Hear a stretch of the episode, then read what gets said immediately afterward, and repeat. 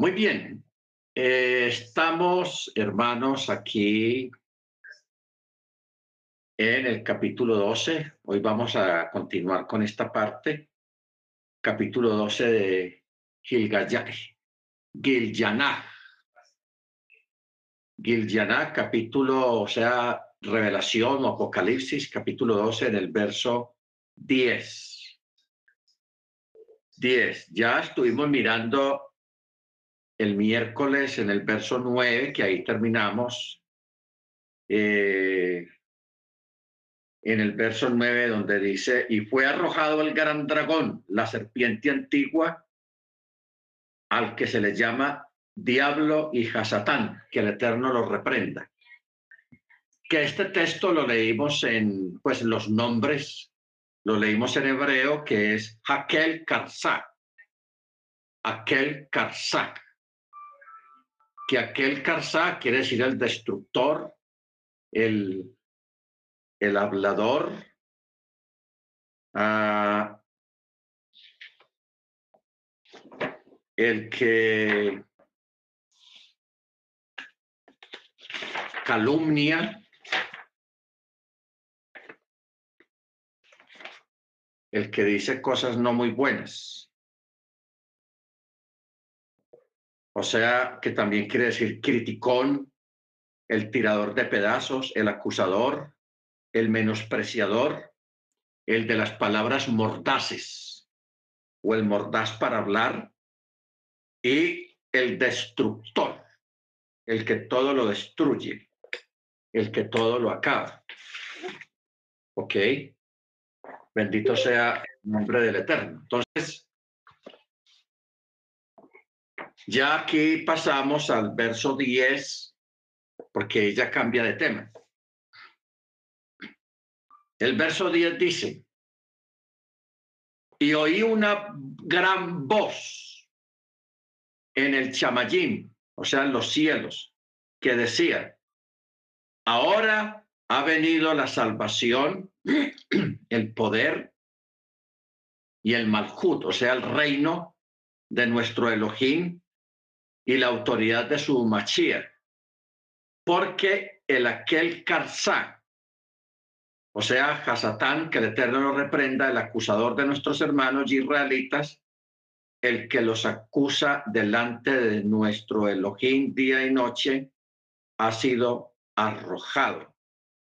Y ellos lo vencieron por medio de la dam, o sea, de la sangre del cordero y por la palabra del testimonio de ellos, y no amaron sus vidas llegando hasta sufrir la muerte.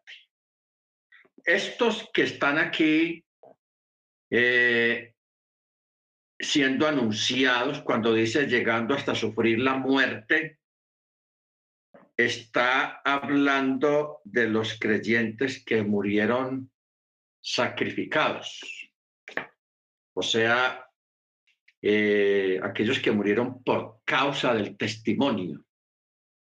O sea, no olvidemos nosotros, hermanos, que una cosa es que un creyente muera de muerte natural por una enfermedad, un accidente o, lo que sea, a que, a que un creyente muera por causa del nombre del Mesías, o sea, por causa del Mesías. Que le dijeron, niega ese Mesías o te matamos. Te dice, mátenme, pero yo no lo niego. Y lo matan. Estos son los tipos de creyentes que están siendo mencionados aquí en el texto, porque dice, y no amaron sus vidas llegando hasta sufrir la muerte. Bueno, es bueno aclarar algo aquí, hermanos, en, en, este, en estos dos textos. En el primer texto al final dice, porque el aquel Carzá el acusador de nuestros hermanos israelitas, el que los acusa delante de nuestro Elohim día y noche, ha sido arrojado. Hay un momento, hermanos, en la historia, un evento que no ha pasado todavía, porque esto no ha, no ha pasado todavía, donde Hasatán va a ser arrojado de lo, del chamaín Él va a ser arrojado allá. Él en este momento, él está allá también y está aquí. No que él sea omnipresente, omnisciente, porque él no es omnisciente ni es omnipresente. Él tiene que estar en un solo lugar. Pero él tiene sus satélites, o sea, su gente que trabaja para él, o sea, los demonios, los espíritus inmundos, eh, todo ese tipo de, de cosas malas, los tiene trabajando aquí en la tierra. Pero desde que él fue el imperio de la muerte, fue destronado, le fue quitada la autoridad. Hasatán se dedicó a estar allá arriba, delante del trono, para acusar a los creyentes. Cuando un creyente comete una falta o hace algo malo, eh, inmediatamente él está allí para acusarlo. Véalo, véalo, véalo. Es que, es que yo no sé qué. Y mire lo que está haciendo, mire lo que dijo, mire esto y mire aquello. Eso es lo que dice el texto acá. El acusador de nuestros hermanos. Durante todos estos dos mil años, porque antes de Machía, él no estaba como acusador, ojo con eso. O sea, esto es una cosa que de pronto nunca se había mencionado, pero es bueno que llegamos al tema acerca de esto. Él, antes de Machía, él no estaba de acusador. Él se acusaba y, decía cosas, pero no al estilo como lo hace hoy en día después de, de la venida del Mesías, cuando Jesús vino, que él, se esforzó más en estar acusando a los creyentes. ¿Por qué a los creyentes? Porque él sabe que los creyentes son los que lo van a juzgar a él y, lo, y van a juzgar a los ángeles caídos y van a juzgar a mucha gente. ¿Ok? Baruch Entonces, él para quitar ese privilegio como una forma de envidia o de, de quitar ese privilegio a los creyentes, o que el Eterno les quite el privilegio más bien por eso él se lo pasa eh, acusándolos, acusándolos. ¿Ok? Pero eh, el Eterno proveyó un abogado, que es el mismo Yeshua, que él actúa como defensa y como cordero. Entonces él siempre nos defiende. ¿Ok? Nosotros, un creyente cuando comete una falta, no tiene necesidad de hacer el proceso de arrepentimiento como el que lo hace una persona cuando llega inicialmente a la Torá o al Mesías. No, sino que solamente hace lo que, lo que hacen los abogados en la corte. O sea, no sé ustedes si usted ha llegado a estar alguna vez en una corte, pero yo recuerdo que yo una vez estuve en una corte por una infracción de tráfico. Entonces uno le recomiendan a uno que vaya con un abogado. Entonces yo contraté un abogado porque uno allá, pues, esos jueces allá en Estados Unidos son muy severos y infunden como mucho respeto. Entonces, ¿qué pasa? El abogado, antes de, de, entrar a la corte, él le decía a uno, vea, usted hágase detrás de mí o al lado mío, usted no diga nada, que yo soy el que voy a hablar por usted. Para eso soy el abogado. Sí me dijo. Entonces sí, cuando German Loiza pase adelante ahí con el abogado, eh, el abogado se hizo adelante, yo me hice detrás. Y entonces, yo vi que el juez llamó al abogado que se acercara hacia el, a, la, a tril del juez. Yo, vi que ellos hablaron tres, cuatro palabras y el abogado vino y se paró otra vez al lado mío. Y ya el juez dijo unas cosas y ya, vaya para casa. Yo no tuve que decir ni mu, nada, nada, nada. Entonces ya salimos de ahí de la corte, del salón, de la sala, y yo le dije al abogado, ¿qué pasó? ¿Qué pasó? ¿Me van a suspender la licencia?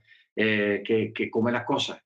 No, tranquilo, don Germán, lo que pasa es que usted solamente tiene que pagar una, multa y ya, pero no le van a suspender la licencia, no más. Ya se acabó. Entonces, porque uno ir a una corte, hermano, eso, eso, eso da mucho temor, da, uno va con ese miedo a, una corte y todas esas cosas, porque uno no está acostumbrado a esos rollos de, de las cortes. Entonces, entre el juez y el abogado utiliza unas palabras técnicas que, usa, que usan ellos, unas palabras técnicas, que uno no entiende nada de esas cosas, por eso es bueno ir con un abogado. Entonces, eso mismo ocurre con el Mesías. Yeshua, Él es nuestro abogado. Él es el que nos defiende en la corte celestial. Cuando Hasatán, que el Eterno lo reprenda, va a acusarnos, véalo, vea, a, acusarnos y todo eso, entonces viene Yeshua, que, que ahí interviene como abogado y él dice dos, tres palabras también, y con eso ya queda uno tranquilo, queda uno completamente exculpado, o sea, sin culpa. Por eso es que Pablo utiliza una palabra, hermano, una palabra clave que de pronto no la hemos entendido. Pablo utiliza una palabra que dice un texto que dice justificados pues por la fe. Tenemos paz por medio de nuestro Adón Jesús Hamachí. Entonces la palabra aquí es justificar. O sea, nosotros somos justificados. La palabra justificar o el acto de justificar se usa es más que todo en la corte. En la corte, donde somos justificados. O sea, por ejemplo, esto es un cuento rabínico, un midrash. No, no es no está en ninguna parte de la Torá ni nada. Es un cuento para una, o una historia que se da para adornar una enseñanza. Eh, se dice de un judío que murió y fue a dar las puertas arriba, eh, donde estaba un personaje que algunos dicen que es Enoch. Bueno, porque en la cultura rabínica se cree que Enoch se le llama el gran escriba celestial, el que tiene los libros allá. Hmm, bueno, entonces, este, este judío que murió no había sido muy practicante, que digamos. No celebraba del todo los Shabbat, no hacía las fiestas, era como un judío frío, friongo. Entonces se murió. Llega allá y el personaje que lo, entrevista para poder entrar adentro abre el libro. Fulano de tal, su nombre. Ah, Fulano de tal, me llamo tanto. Ok, entonces empiezan a buscar en sus récords a ver qué encontraban, si encontraban algo digno para que pudiera entrar al reino, al lugar. Y no encontró nada. ¿Por qué? Porque el hombre era un judío frionco. Entonces el hombre desesperado, ¿cómo así? Pero yo soy de, la tribu tal y, yo soy judío y todo eso y tratando de justificarse, porque él pensaba que con, ser judío ya estaba hecho, pero no había sido muy practicante, ¿no? Entonces, ¿qué ocurre? El hombre le dice, pero busque bien, busque bien, a ver si encuentra algún mérito para yo poder entrar. No, señor, usted aquí no tiene nada, nada, nada. Qué pena, pero no, no, no puede entrar. Devuélvase, váyase. Entonces el hombre se empezó a irse.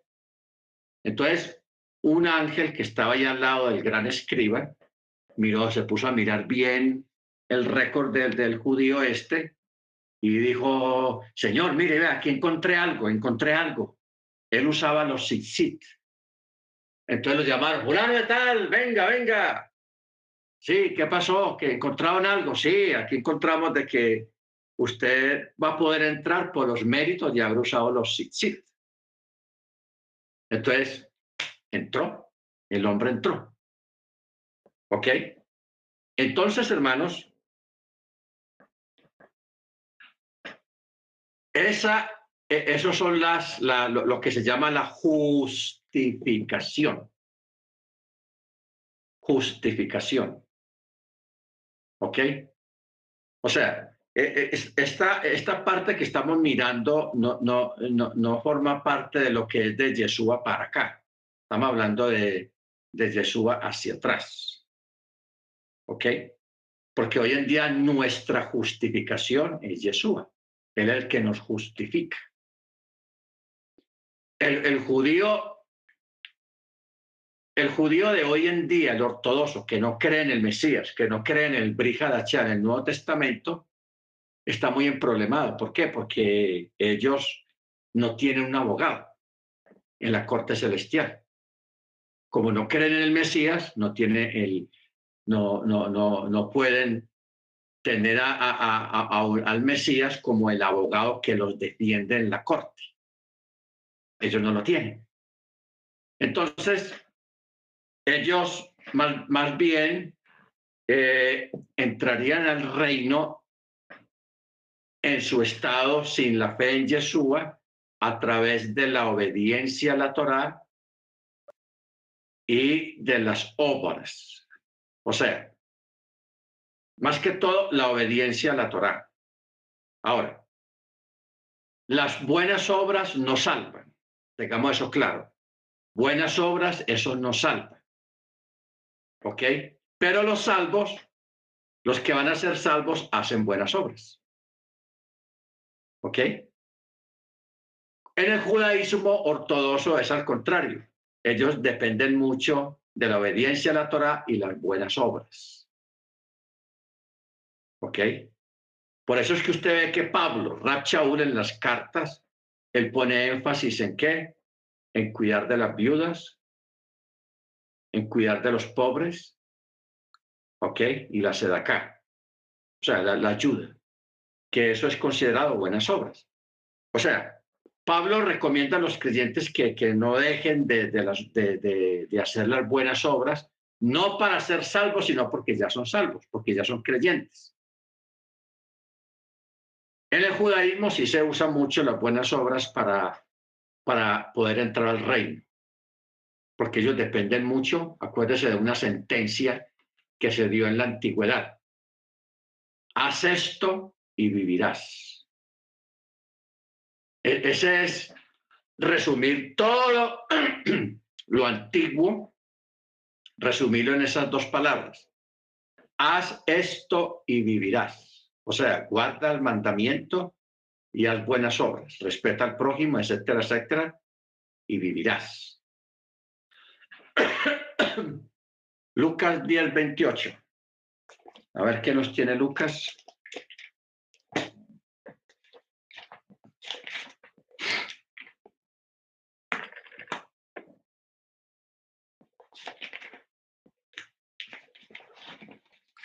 Lucas 10, 28.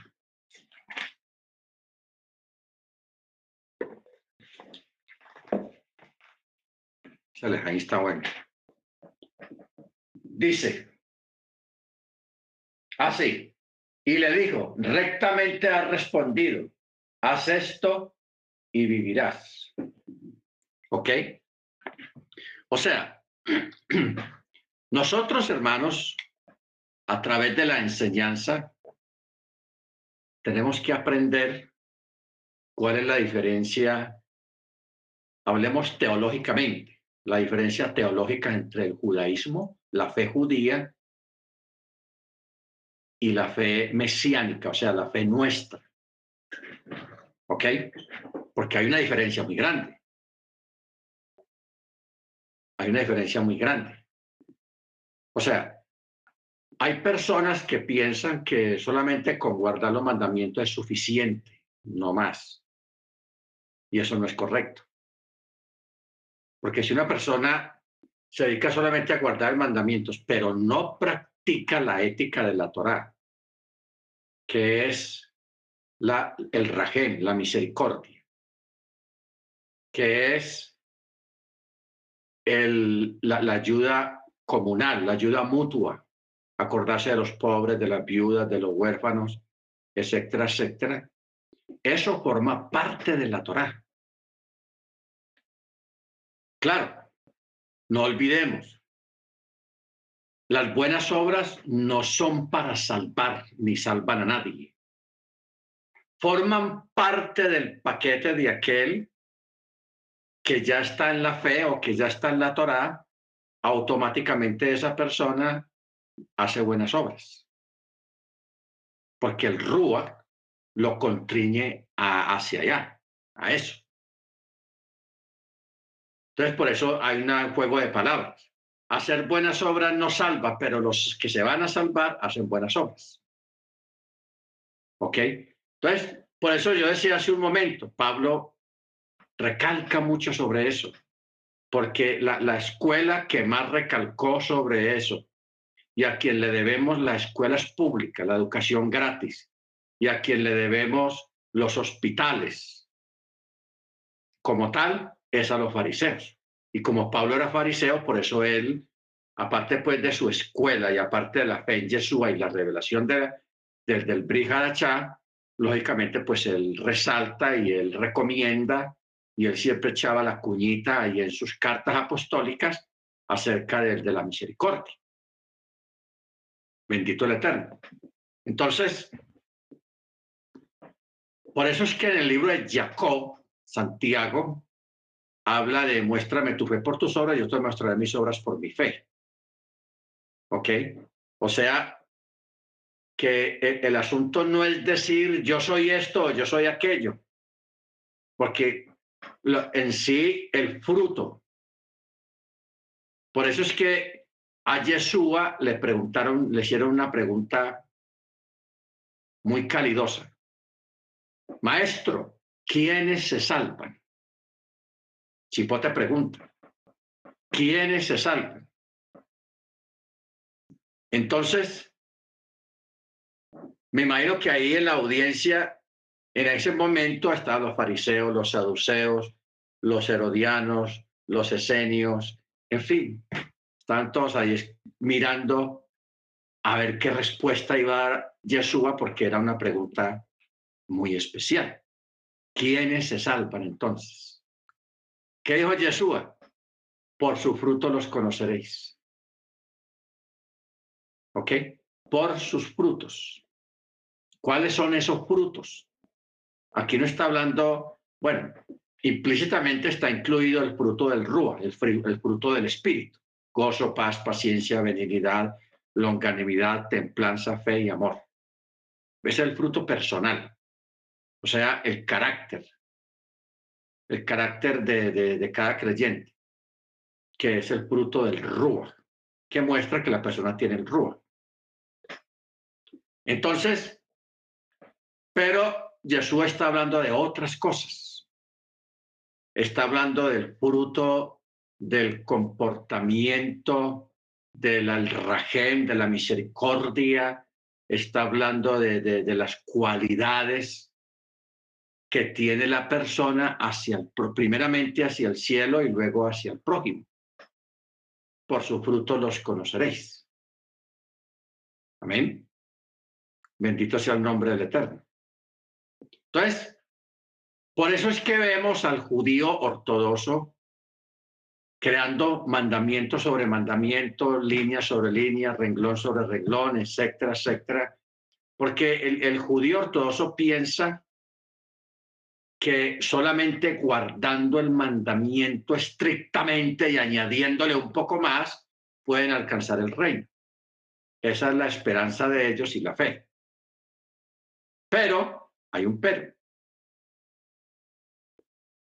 Que hoy en día, a través del Mesías, sin necesidad de ser tan ultra recontra ortodoxos, sino guardando el mandamiento base y la fe en Yeshua, es que alcanzamos la entrada al reino. ¿Ok? Y no olvidemos algo, hermanos, que, o sea, es bueno que usted lo sepa por si de pronto a usted más adelante alguien le calienta la cabeza o lo convence de que hay que de que Yeshua no es el Mesías y que hay que ser judío nomás. o sea, al judaísmo, sin la fe en Yeshua, es, bueno que usted sepa que al final de los tiempos, los ortodoxos que en este momento no creen en Yeshua como Machía, ellos van a hacer conversión al mesianismo, o sea, van a aceptar la fe en Yeshua, van a reconocer a Yeshua como Machía y se van a juntar con nosotros. Porque el nosotros renunciar al Mesías, a Yeshua, para convertirnos al judaísmo nomás ortodoxo, eso es como hacer como los, caminar como los cangrejos, de para atrás. Eso es irse hacia atrás. Ellos son los que tienen que venir al Mesías, a Yeshua. Nosotros ya estamos con el Mesías, con Yeshua. Bendito sea su nombre y gracias a él por, por su misericordia que nos dio ese privilegio. Amén, hermanos. Entonces, es, es muy diferente la, la, la forma del enfoque de la fe para entrar al reino entre nosotros y el judaísmo ortodoxo que no cree en el Mesías, en Yeshua como Mashiach. Ok, bueno tener en cuenta esos detalles. Amén. Baruch Entonces, por eso es que aquí en el verso 10 habla del acusador de nuestros hermanos israelitas, el que los acusa delante de Elohim día y noche ha sido arrojado. Este evento de que Hasatán es arrojado de allá no ha pasado todavía. Ojo con eso, eso no ha pasado. No ha pasado todavía. Él todavía está allá dando lata, como decimos, acusándonos, acusándonos de metido y acusando a todos los creyentes. Entonces, o sea que este verso 10, el 11, es un evento que más del futuro que no ha acontecido todavía. Es bueno uno empezar a, distinguir un texto porque aquí está todo revuelto. Por ejemplo, aquí en el capítulo 12 está todo revuelto. Habla de eventos que ya pasaron recientemente y también habla de eventos que no han pasado y luego sigue otro texto que sigue y habla de eventos que no han pasado todavía. ¿Ok? Entonces hay que aprender a distinguir. Verso 10 y verso 11 no ha pasado todavía. Por eso dice el verso 11. Y ellos lo vencieron por medio de la dam, o sea, de la sangre del cordero y por la palabra del testimonio de ellos, y no amaron sus vidas, sino que llegando hasta sufrir la muerte por causa del Mesías. Amén.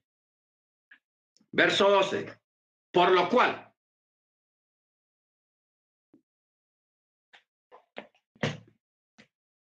Por lo cual, regocijaos.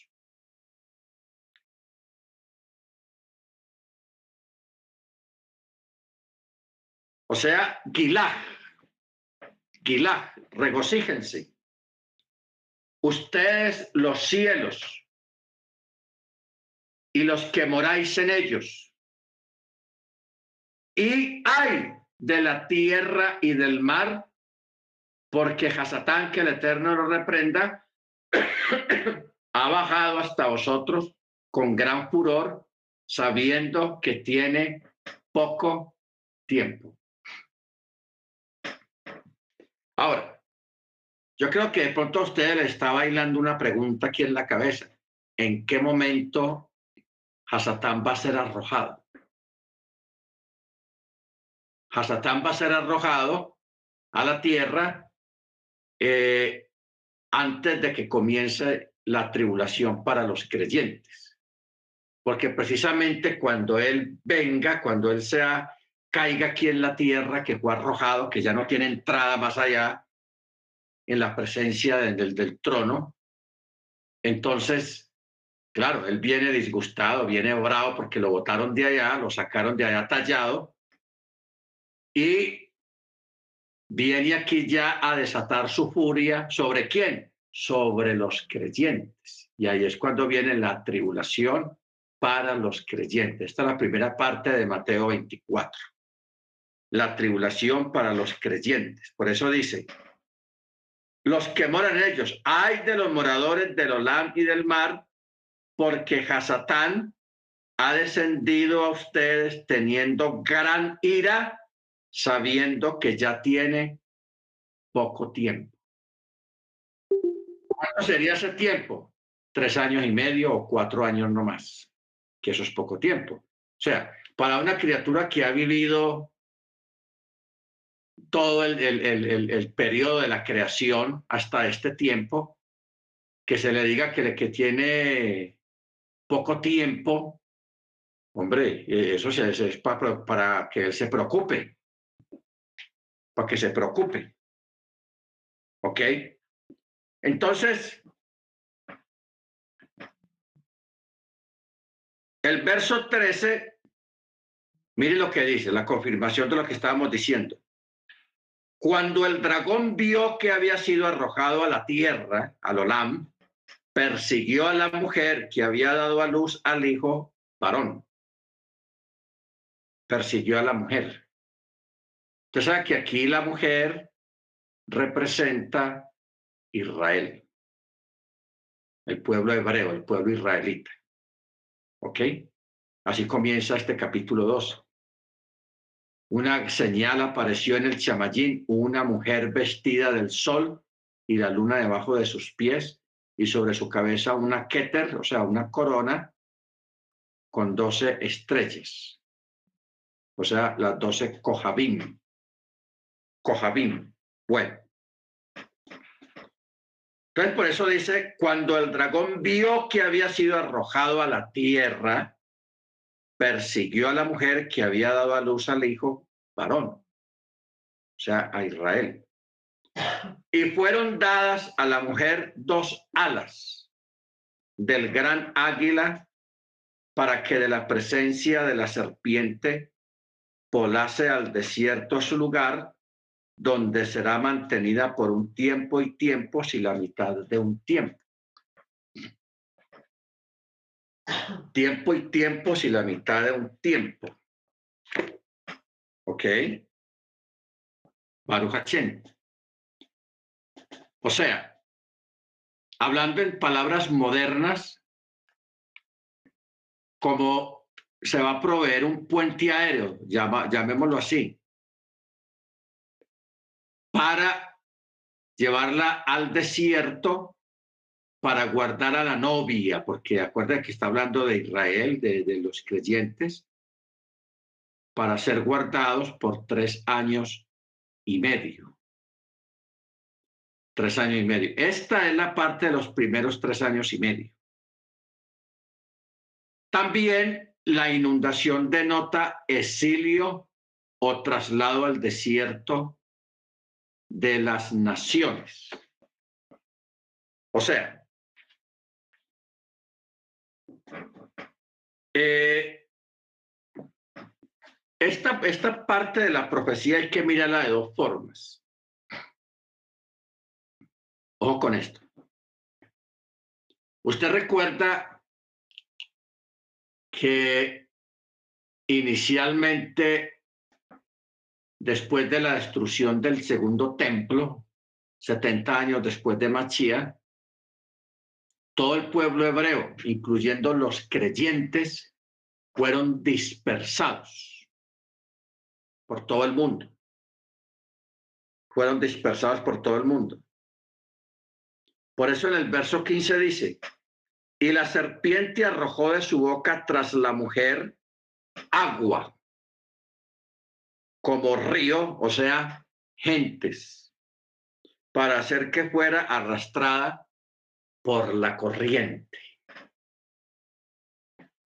Los que dispersaron al pueblo hebreo definitivamente para que se cumpliera la profecía de la dispersión de todas las tribus fue el pueblo asirio y luego fue el pueblo romano. O sea, el pueblo asirio echó fuera primeramente las diez tribus y luego lo que quedó en, en Judea, en Jerusalén o en Judea, fueron dispersados por los romanos.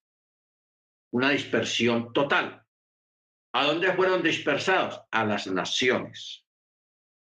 Por eso dice, arrojó agua como un río para hacer que fuera arrastrada por la corriente, o sea, a las naciones. Pero también la palabra corriente también tipifica eh, el desvío del judaísmo de muchos judíos que se asimilaron a otras religiones, porque hay muchos judíos que se volvieron católicos. Otros judíos se volvieron musulmanes y empezaron a practicar otras religiones y unos pocos, un remanente, conservó la fe de Moisés, o sea, la fe de la Torah de Mochi. ¿Ok? Ojo con eso, la fe de la Torah de Mochi. O sea, la inundación denota exilio o traslado al desierto de las naciones. Porque en el pasado las naciones gentiles absorbían al pueblo hebreo y en muchos casos pues le salvaban la vida al, eh, camuflarlos mientras que ellos se hacían uno con o indistinguibles de los gentiles paganos, de los gentiles paganos. O sea, la, historia del pueblo hebreo, desde el Mesías para acá, ha sido una historia no muy fácil. ¿Por qué? Porque ellos, 70 años después de, de Machía, después de Cristo, ellos fueron expulsados de su tierra y ahí comenzó el gran exilio. El gran exilio, que todavía perdura o perduró hasta el año 1948, después de la Segunda Guerra Mundial, que el pueblo hebreo recuperó parte de la tierra de Judea y fueron reconocidos de nuevo como un país, como, una, como un estado independiente, pero eso, ese exilio duró bastantes años, muchos años, hermanos. En esos años pasaron muchas cosas, se perdieron muchas cosas. Bendito el Eterno. Entonces, por eso dice en el verso 16, y la tierra ayudó a la mujer y la tierra abrió su boca y tragó la corriente que el dragón había arrojado de su boca. O sea, la forma de cómo el mismo, una parte de ellos preservó la fe en la Torah de Mochi. Ahora, hay algo, hermanos, que, que debemos de tener en cuenta, teniendo en cuenta que el catolicismo cambió la historia. El catolicismo cambió la historia porque eso es usual. Por ejemplo, usted va a Cuba, Cuba está bajo un régimen de Fidel Castro o de los Castro desde el 1950, 58. Y encerró el país. Como es una isla, Cuba es una isla, encerró el país. Entonces allá el gobierno cubano en las escuelas, los niños que empezaron a nacer en esa época en adelante, en los 60 en adelante, ellos cambiaron la historia. Por eso yo recuerdo a veces cuando me tocaba recibir cubanos que llegaban por primera vez a Miami, yo me sentaba con ellos a escucharlos. Entonces ellos me contaban una historia diferente a la que nosotros conocemos afuera, no solamente en Estados Unidos ni Europa. O sea, ellos los, los encajonaron en una historia diferente, una historia mundial diferente, adaptada al gobierno. Igualmente ocurre en Corea del Norte. Corea del Norte está aislada del mundo y si usted se sienta con un coreano que haya salido de allá del país, él te va a salir con una historia de la historia de la humanidad muy diferente, completamente diferente. Casi que tienen otro creador, otro Dios, otra, otro principio del mundo. Eso es tenaz, hermanos. Y eso ha sido una constante a través de la historia porque el país vencedor que vence un, otro país en una guerra reescribe la historia. O sea, les borra la historia que tenía ese país vencido y se las cambia. Ese es otro de los castigos del perdedor, que le cambian la historia a las nuevas generaciones. Bendito sea el nombre del Eterno. Entonces, ¿qué pasa? Cuando ocurrió la destrucción de, Jerusalén, del templo, mire el Eterno cómo es de bueno, porque antes de que Tito entrara con las tropas, la legión romana, ya el Eterno había provisto la salida de los creyentes mesiánicos de Jerusalén, antes de que Jerusalén cayera, porque eso es una matanza, hermanos. O sea, si usted lee la historia en, el, las, en las, guerras judías de, Josefo, un historiador que él estuvo ahí, Josefo, él, describe eso de cómo fue la, invasión, cómo entraron los romanos, lo que pasó ahí. Eso fue tenaz, hermanos. Eso, fue horrible. Eso fue una matanza espantosa. Entonces los sobrevivientes de esa, de esa guerra, porque había judíos fuera de Jerusalén, en los pueblitos fuera de Jerusalén, pues ahí estaban. Lo que pasa es que Tito quería era destruir Jerusalén, porque ahí estaba el gobierno. Viendo el gobierno, pues acaban con todo. Ya no hay forma de, de que se, se, gobierne en Judea. Todo el Eterno, el yo la forma de que los creyentes en Yeshua que habían en Jerusalén salieran antes de que entraran los romanos. Cuando ellos estaban afuera, porque después de la destrucción del templo, se pasaron por ahí unos 15, 20 años, 30 años, pero los judíos siguieron rebelándose en contra de Roma. Entonces, ¿qué hicieron los romanos más bien? Sacaron a todos los judíos de Judea, de todo el país, fuera de aquí, no queremos judíos por acá. Entonces los regaron por todo el mundo. Entonces muchos creyentes, ya hablé ahora de los creyentes, los creyentes mesiánicos de la fe en Yeshua, los que habían sido evangelizados por Pedro, por Pablo, por Esteban, por Felipe, por esos grandes evangelistas que hubieron en esa época, los chalía, los apóstoles, Muchos de ellos huyeron para Egipto, otros se fueron para Antioquía, otros se fueron para Asia, otros se fueron para Macedonia, otros se fueron para España, otros se fueron para Europa, se regaron. Los, estamos hablando de los creyentes en Machía, los mesiánicos. Otros se fueron para la India. Entonces, ¿qué pasa? Muchos de esos creyentes se mantuvieron solos durante todos estos siglos, manteniendo la fe y procurando no contaminarse con el catolicismo, porque el catolicismo vino más adelante. Porque más adelante vino el embate católico con sus doctrinas, pero el, detalle es que el catolicismo nunca pudo entrar en Antioquía, o sea, en Asia, el catolicismo nunca pudo entrar ahí. Lo que es hoy en día parte de Turquía, eh, Kujikistán, y todos esos lugares así, ellos, el catolicismo nunca pudo entrar ahí.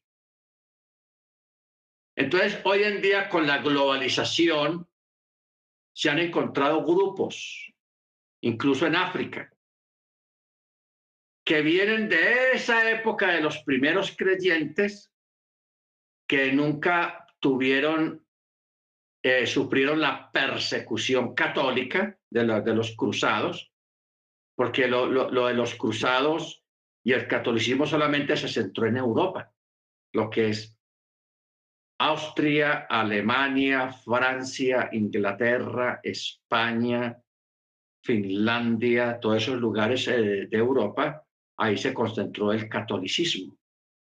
Pero lo que es China, Japón, Asia, Macedonia, Turquía, todos esos lugares, el catolicismo nunca entró ahí. O sea, uno lo, engañan diciéndole que el catolicismo es universal, que el catolicismo está en todo el mundo. Eso es mentira. Eso es falso.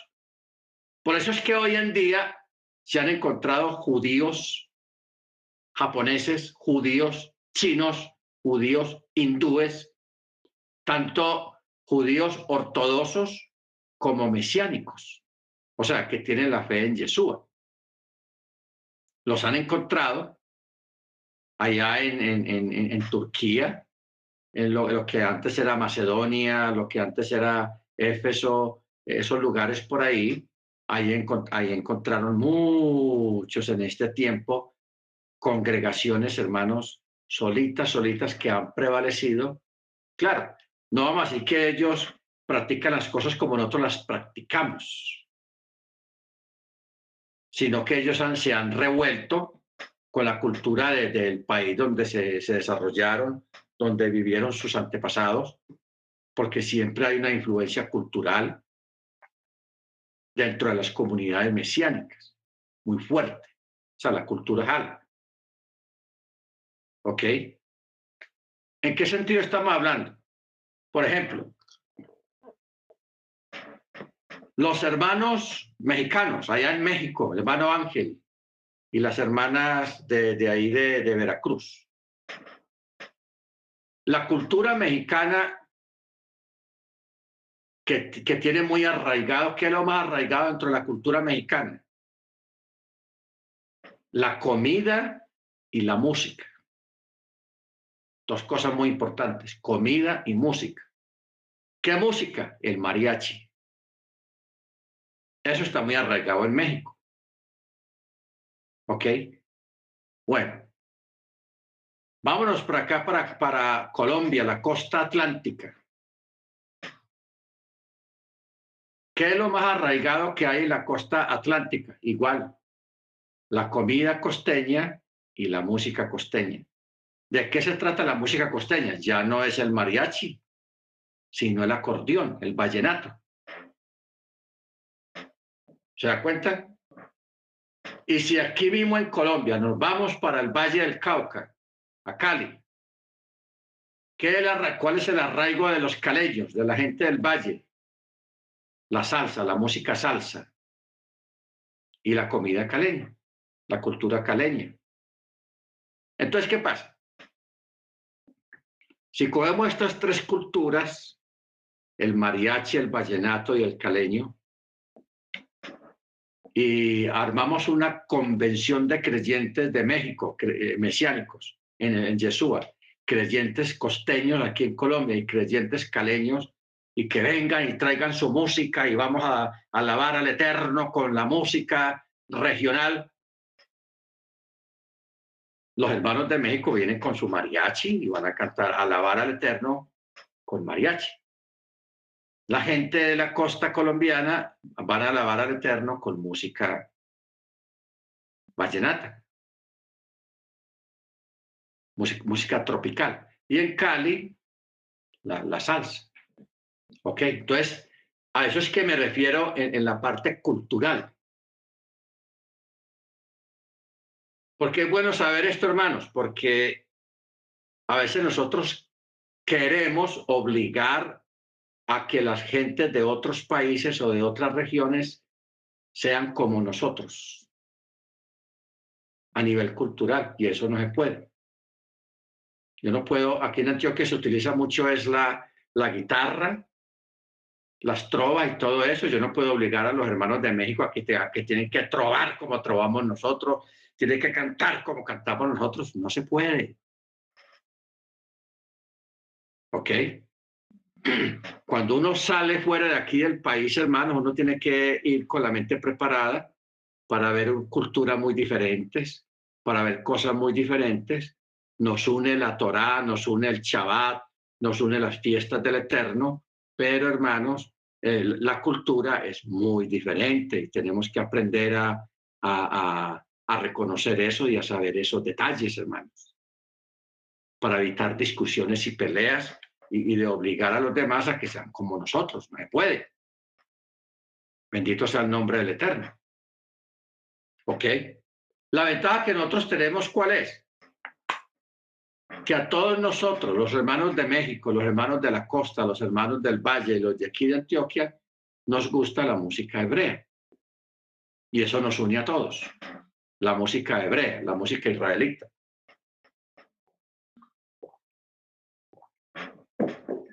Que en ese aspecto, pues, nos puede ir mucho mejor. ¿Ok? Nos puede ir mucho mejor.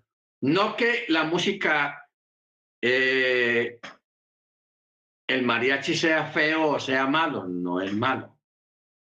Es espectacular. estar uno en un concierto de, un mariachi, eso es una, es una cosa espectacular, eso es grandioso. Igualmente uno ver, estar presente viendo un conjunto vallenato tocando música vallenata, eso es tenaz, eso es igualmente la música salsa, estar con una orquesta de música salsa, eh, eso es tenaz, hermano, o sea, toda la música es bonita, todas las culturas son muy bonitas, bendito el Eterno, porque todo honra al Eterno y todo viene de parte del Eterno. ¿Ok? Bendito sea su nombre. Entonces, hoy en día con la globalización, con el Internet, hermano, se han descubierto unas cosas que hoy en día hay profesores de escuela, de historia, que tienen que agachar la cabeza y, mirar para otro lado ante la evidencia y ante la, la, las mentiras históricas que le han metido a la gente.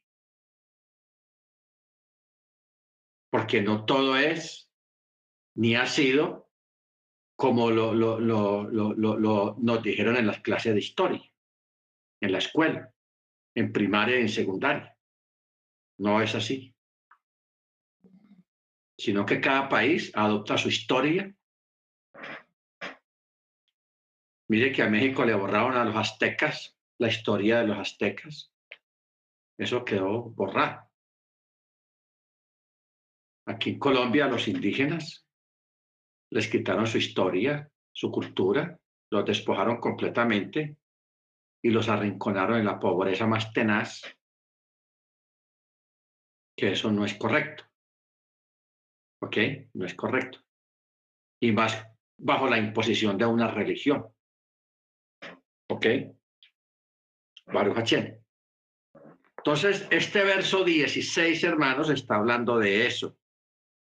La tierra ayudó a la mujer y la tierra abrió su boca y tragó la corriente que el dragón había arrojado de su boca. ¿Ok? O sea, en el versículo 16 prácticamente está marcando el final de un exilio de casi dos mil años e impide el intento final de Hasatán de exiliar a Israel otra vez de nuevo durante la tribulación. Por eso el suelo y la tierra son metáforas para la tierra de Israel. O sea, el hecho de que Israel haya vuelto a recuperar la tierra y a ser un país otra vez eso tiene que ver también con este texto 16. O sea, este verso 16 tiene muchas aplicaciones. No hay que hacerle, no hay que literalizarlo, no hay que ser, dejarlo solamente como un, como un pechat. No, no hay que dejarlo como un pechat. Hay que darle también un remés, un deraz. ¿Ok? Y hasta un sod. O sea, a este texto se le pueden aplicar las cuatro reglas del pardés, de la interpretación, de la, de la exégesis. Bendito sea su nombre. Porque, dígame, hermanos, un pueblo que estuvo por casi dos mil años esparcido entre todas las naciones, sin patria, sin bandera, sin himno nacional.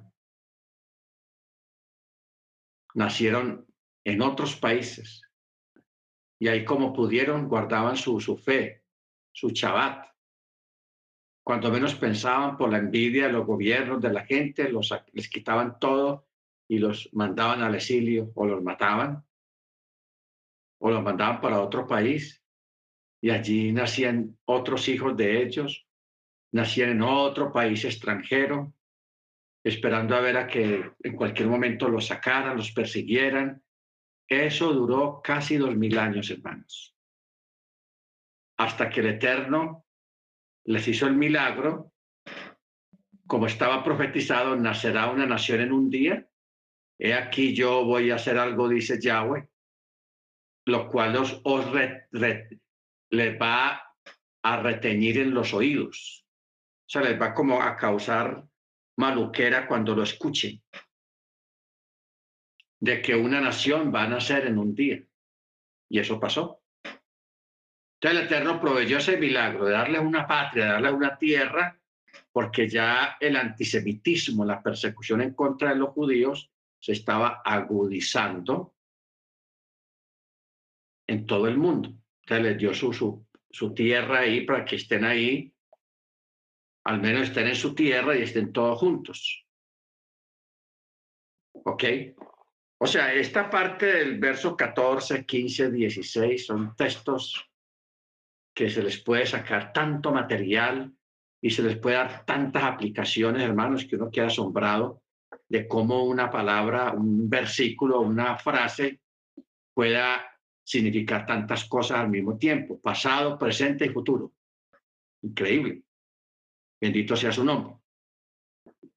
Verso 17. Y el dragón estaba enfurecido con la mujer y salió para hacer guerra contra el remanente. Contra el remanente. O sea, los restantes de su descendencia los que guardan los mandamientos de Yahweh y tienen el testimonio de Jesús. Tenaz. Vamos entendiendo la cosa. Primero habla de una persecución total en contra del judaísmo nominal. Pero aquí, el verso 17 ya habla de otro remanente. Por eso dice, y el dragón estaba enfurecido con la mujer, o sea, con Israel. Y salió para hacer guerra contra el remanente, contra su descendencia, los que guardan los misbot de Yahweh y tienen el testimonio de Yeshua. O sea, nosotros. Mm. ¿Cómo la veis?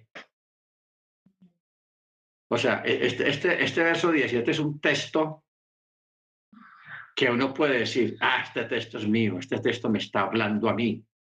Yo me identifico, este, este texto está hablando de mí. Este texto está hablando del hermano Ángel, del hermano Freddy, de la hermana Beatriz, de la hermana Ángela, la hermana Seña, el hermano Guillermo, el hermano Álvaro, la hermana Yanira, el hermano Agoberto, el hermano Felia, el hermano Jorge, y muchos más. Este texto está hablando de usted, hermano. Que este evento no, no ha pasado todavía, viene para un futuro.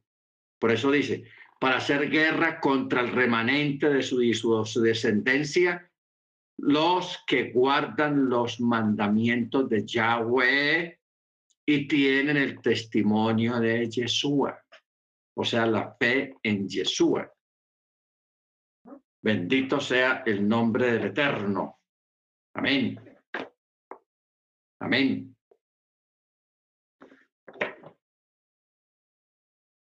O sea, Hasatán, que el Eterno lo reprenda, levanta el imperio de la bestia de los tiempos finales para tratar de destruir a los creyentes en Yeshua particularmente a los israelitas nazarenos. Ese es un apodo.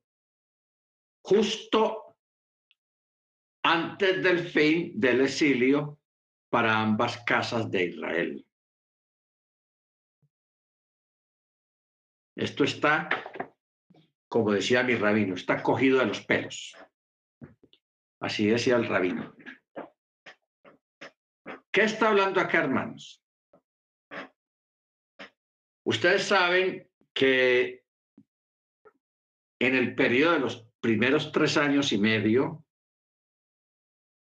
viene la unión de las dos casas. En este momento las dos casas están separadas y bien separadas. O sea, no hay como una forma de un empate, no. Muy separadas. ¿Qué quiere decir eso? Porque la casa de Yehudá, que representa a los judíos ortodoxos que no tienen la fe en Yeshua, allá están. Y son muchos. O sea, yo creo que son más que nosotros. Porque cuando hablamos de los judíos que no tienen la fe en Yeshua, ellos allá también tienen sus divisiones. O sea, hay judíos eh, que se llaman reformistas o reformados, que no son muy ortodoxos, pero guardan chabá, celebran todas las fiestas del Eterno, no comen chancho, etcétera, etcétera, normal. Hay otros que se llaman judíos conservadores, que tampoco son ortodoxos ni ultraortodoxos. Luego están los judíos ortodoxos y hay otros que se llaman judíos ultraortodoxos, sea, los hasídicos. Los que usted ve que andan de negro con un sombrero negro aquí o el gorro ese ruso de Europa del Este, porque el, judaísmo, sin la fe en Yeshua, tiene muchas referencias, tiene muchas divisiones, llamémoslo así, tiene muchas divisiones. Y son muchos, muchos. Están los hasídicos, están los, los ortodoxos, entonces, esos son los que se les llama la casa de Yehudá o palo de Judá. Luego está la casa de Israel o la casa de, de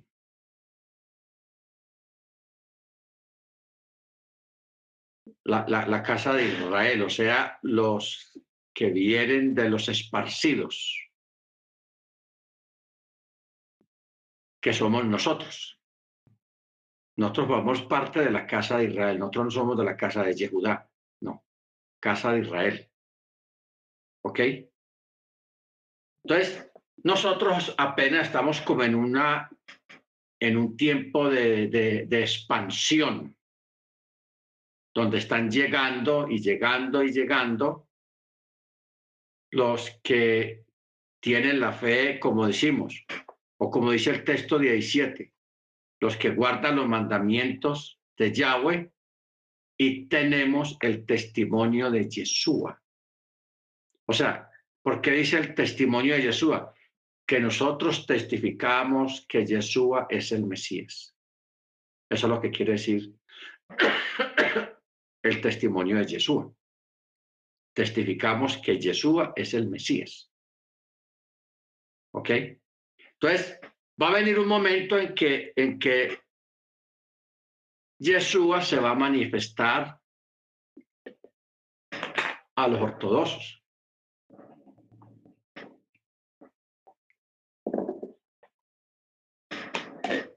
Eso va a ser tenaz, hermanos. Por eso uno hoy en día no tiene que preocuparse mucho por ir a evangelizar a un ortodoxo. Ya a ustedes les hablé hace días de unos muchachos judíos que estuvieron por aquí hace cuatro años,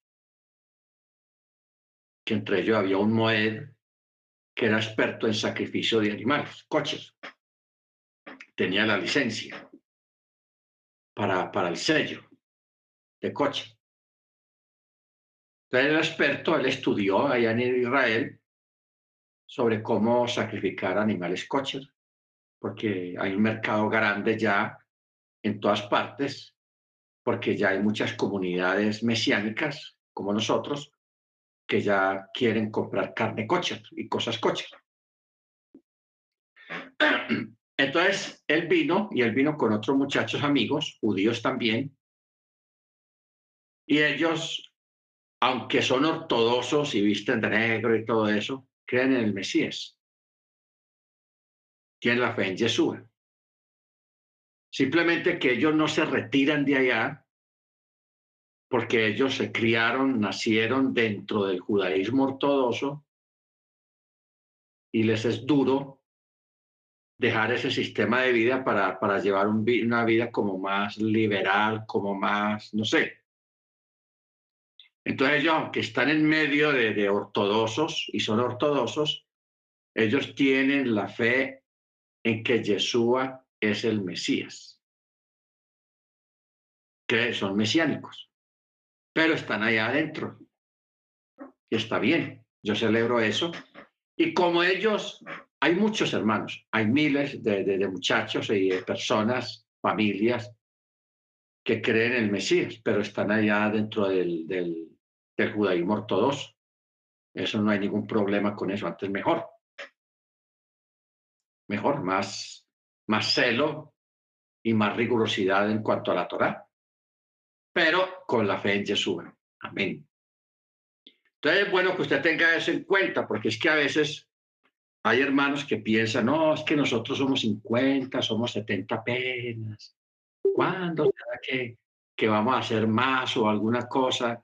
O sea, se sienten como, como acomplejados que porque creen que son muy poquitos, pero poquitos no, hermanos. Hay mucho pueblo allá afuera. Lo que pasa es que no ha habido alguien que haya sido capaz de unir a todas las comunidades. Todas las comunidades están por cada uno por su lado. Pero hay muchas comunidades, hermanos. Y dentro del judaísmo también hay muchas comunidades mesiánicas judías que ellos no quieren juntarse con nosotros porque nosotros venimos de afuera de otras costumbres, de otras formas, y a veces conservamos esas formas todavía que no son muy buenas, después ellos no quieren como juntarse mucho con nosotros. ¿Ok? Pero que están allá, están. Pongan la firma, allá están. Bendito sea su nombre.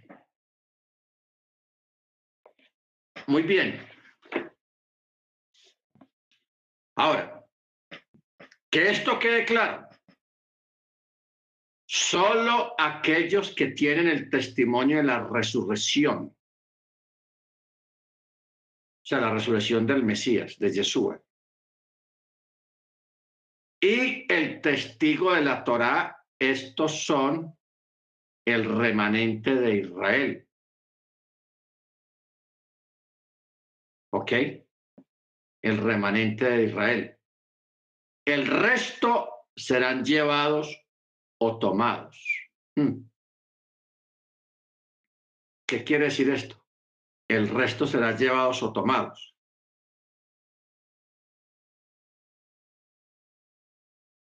Ustedes saben que allá en Mateo 24, casi al final, está hablando del evento del fin de los tiempos, parte del fin de los tiempos, cuando el Eterno va a instaurar el reino, o sea, el milenio.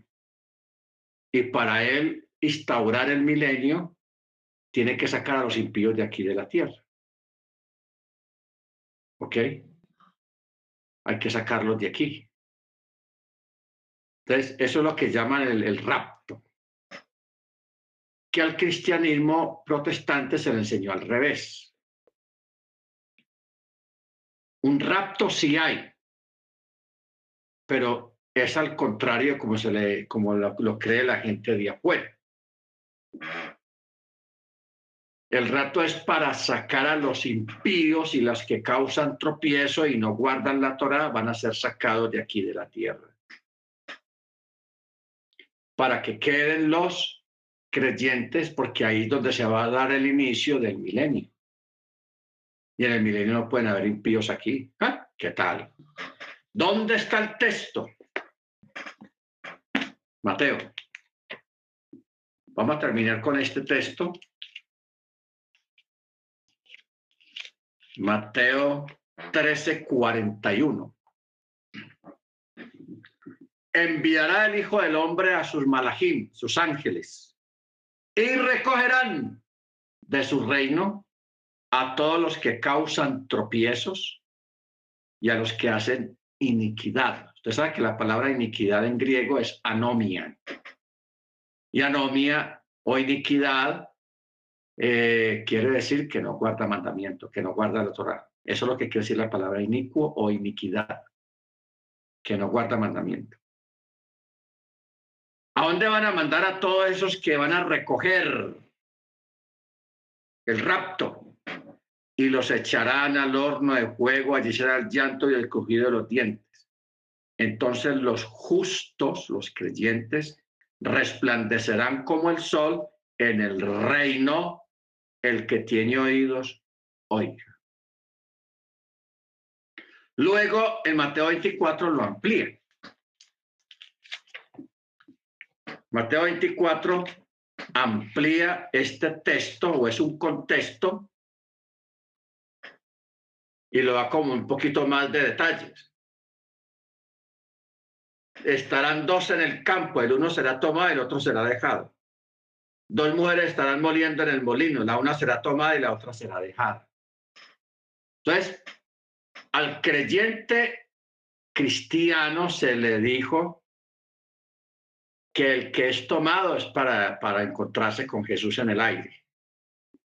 Pero eso, eso no es lo que dice el versículo 13 los que, los que van a ser sacados de aquí son los que causan tropiezo y hacen iniquidad, o sea, que no guardan mandamiento. Yo le pregunto a usted una cosa para que terminemos acá. ¿Por qué el catolicismo nunca habla del rapto? Nunca. Yo nunca veo un católico, hermanos, creyentes, católicos, nos vamos, con Jesús en el aire, en el rapto. Nunca, usted nunca ha escuchado a un cura hablar de eso. ¿Por qué no hablan de eso? Ahí les dejo la inquietud. Muy bien, mañana ya continuamos con la paracha, mañana. Ya el tema de este, ya entramos al capítulo 13. Capítulo 13 para el lunes mediante el cielo. Muy bien, hermanos. Vamos a orar. Eterno, te